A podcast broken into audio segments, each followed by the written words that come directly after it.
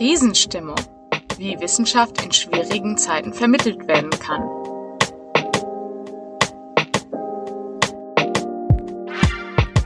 Herzlich willkommen zur heutigen Podcast-Folge Wissenschaftsleugnung in der Klimakrisenkommunikation. Wir sind Nathalie, Leonie und Jill. Hallo. Drei Masterstudentinnen des KIT und studieren WMK, also Wissenschaft, Medien und Kommunikation. Daher werfen wir heute einen genaueren Blick auf die Rolle der Medien in Bezug auf die Klimakrisenkommunikation. Natürlich dürfen da Stimmen aus der Wissenschaft selbst und der Praxis nicht fehlen. So unterstützt uns Professorin Dr. Beatrice Sternbach von der TH Nürnberg mit ihrer Expertise aus den Fachbereichen Journalistik, Kommunikations- und Medienwissenschaft sowie Nachhaltigkeitsjournalismus. Aus der Praxis der Klimakrisenkommunikation hören wir Karel Mohn, Chefredakteur und Projektleiter von klimafakten.de. Auch er bringt Expertise im Bereich Journalistik und Kommunikation mit. In den nächsten 18 Minuten sprechen wir über False Balance, also falscher Ausgewogenheit in der Berichterstattung. Wir schauen uns an, was wir darüber aus der Forschung wissen und ob es in deutschen Medien überhaupt vorkommt.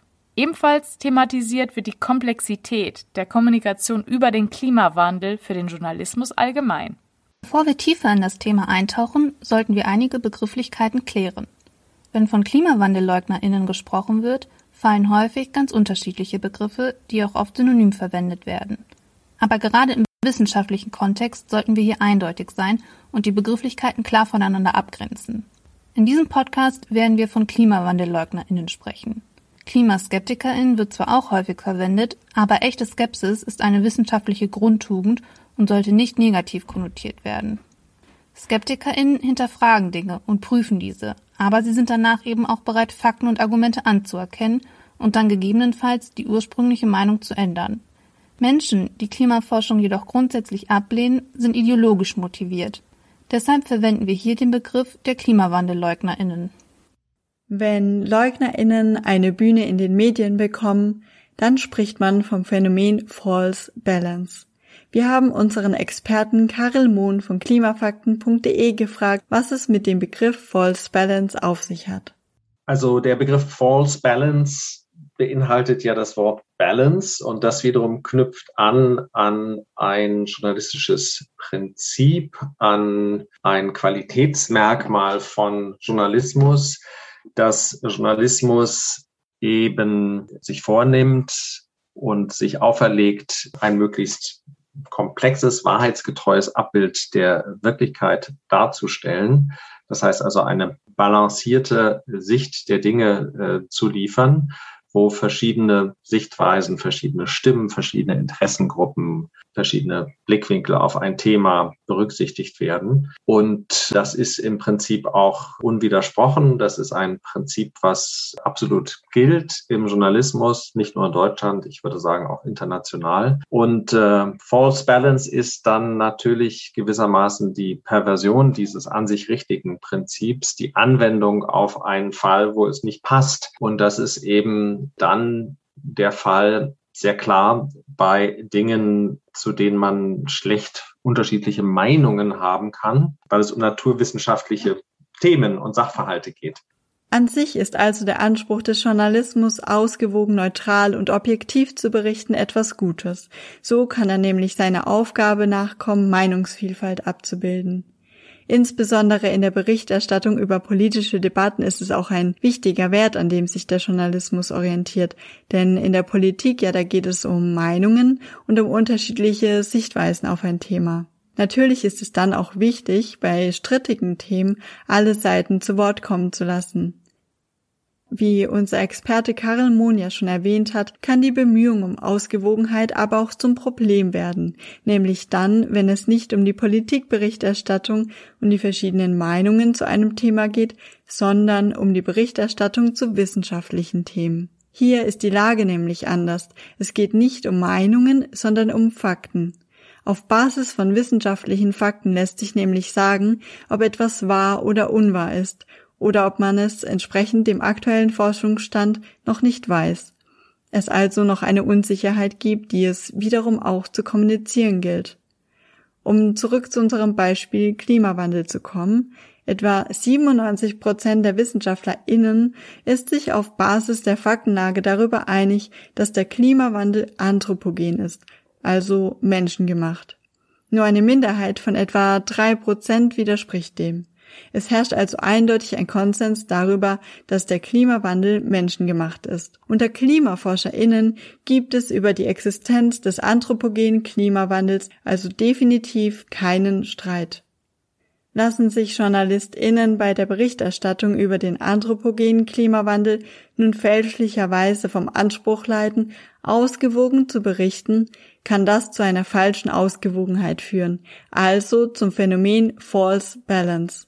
Das passiert, wenn KlimaleugnerInnen beispielsweise ohne Einordnung ihrer Aussage durch den Journalisten oder die Journalistin zitiert werden oder wenn Aussagen von KlimaleugnerInnen eine Bühne in einer Fernseh- oder Radiosendung oder einem anderen Medienprodukt bekommen. Und wenn diese Aussagen dann dort den gleichen Raum erhalten wie die eines anerkannten Experten oder einer renommierten Expertin, also einer Person, die sich in ihrer Forschung auf das Thema Klimawandel fokussiert und dazu publiziert, dann kann der Eindruck entstehen, dass die Aussage des Experten oder der Expertin und die der klimaleugnenden Person die gleiche Gewichtung hätten und als würden sie gleichberechtigt nebeneinander stehen.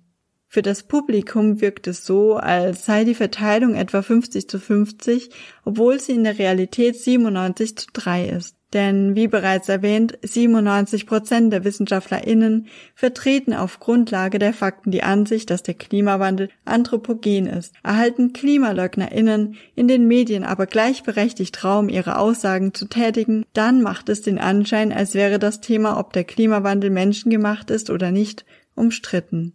Mit dieser falschen Ausgewogenheit stärkt der Journalismus dann auch die KlimaleugnerInnen, für die es dann natürlich ein leichtes ist zu sagen, seht ihr, so sicher ist sich die Wissenschaftler nicht, ob der Klimawandel menschengemacht ist.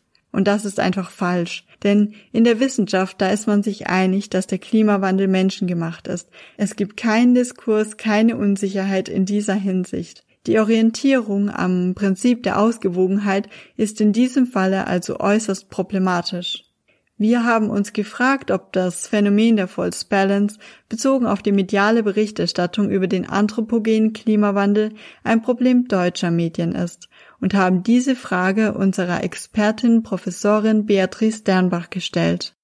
Ich denke, dass diese False Balance in Sachen Klima, Klimaleugner äh, und so weiter, dass es das Phänomen in Deutschland glücklicherweise nicht so ausgeprägt gibt wie beispielsweise in den USA. Mein Kollege Michael Brüggemann in Hamburg und auch äh, der Mike Schäfer von der Uni Zürich, die haben auch international vergleichend geforscht.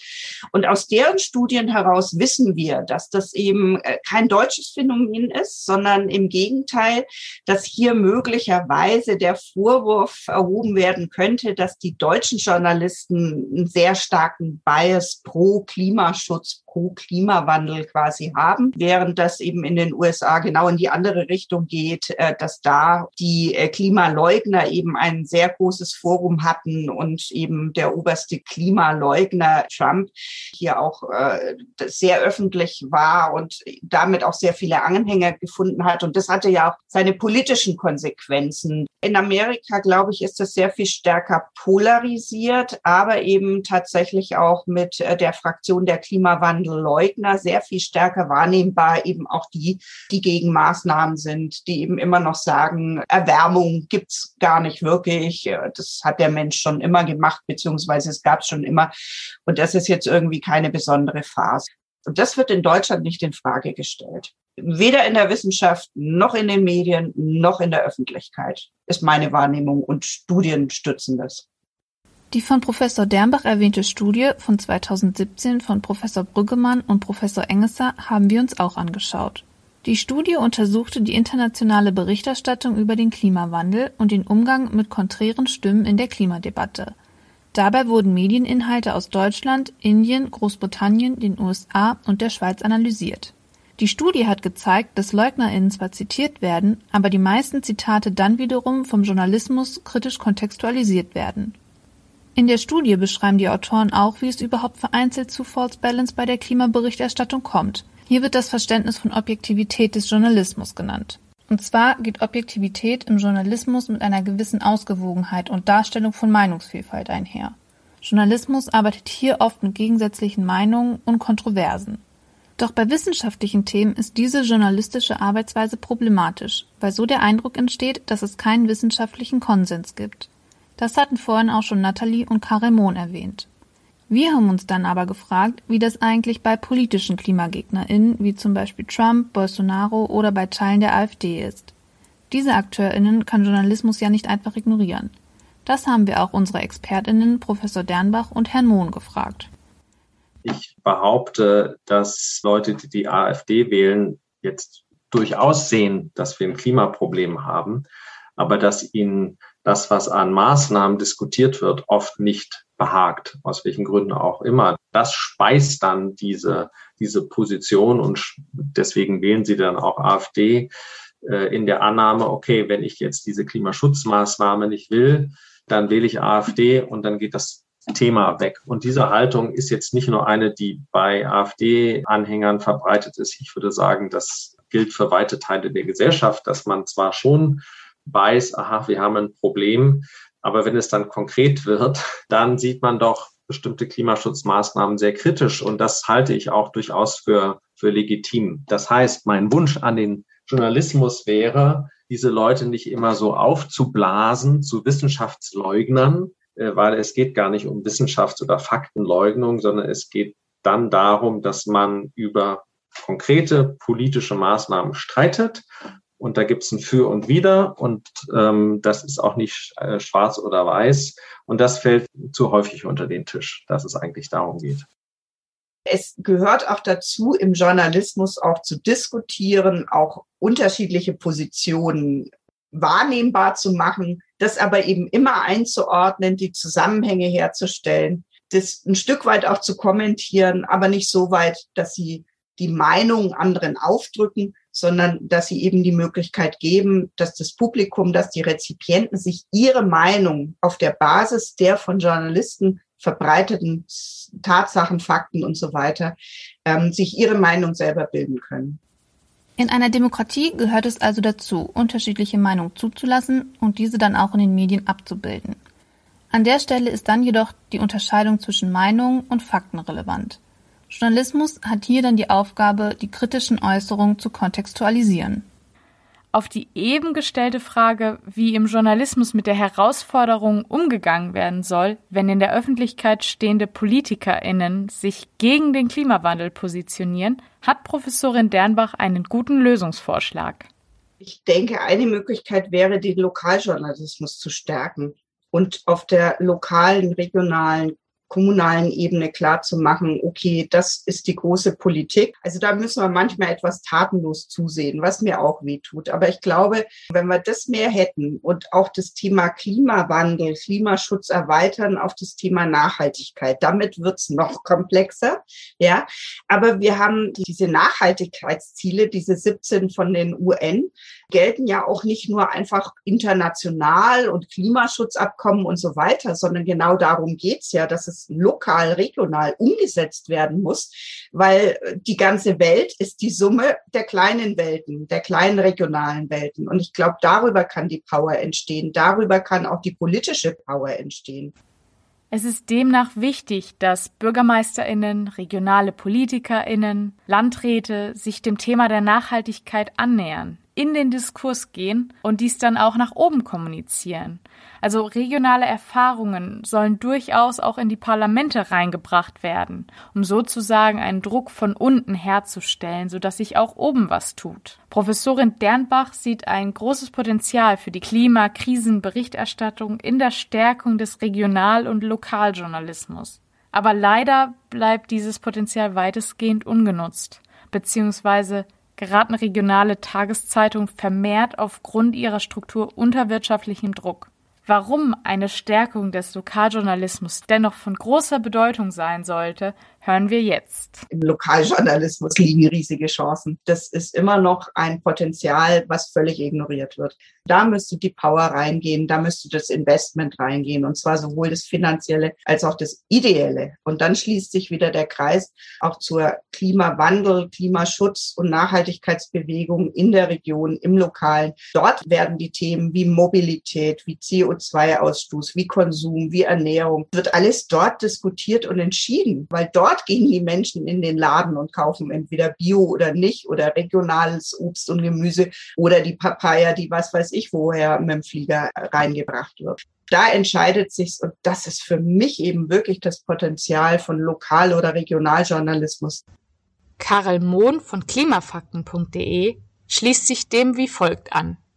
Ich würde das absolut unterstreichen, dass eine sinnvolle Annäherung an den Klimawandel darin besteht, dass man Nähe herstellt. Der Klimawandel wird in den Medien häufig so dargestellt als etwas, was in der mittleren bis fernen Zukunft liegt, zukünftige Generationen betrifft oder heute Orte Arten, Spezies, die ganz fern von uns sind. Die Malediven, irgendwelche Pazifikinseln, die Arktis, die Eisbären. So, das ist alles äh, nichts, was mit unserem Alltag zu tun hat. Und deswegen fällt es vielen Leuten eben auch schwer, das Thema zu begreifen.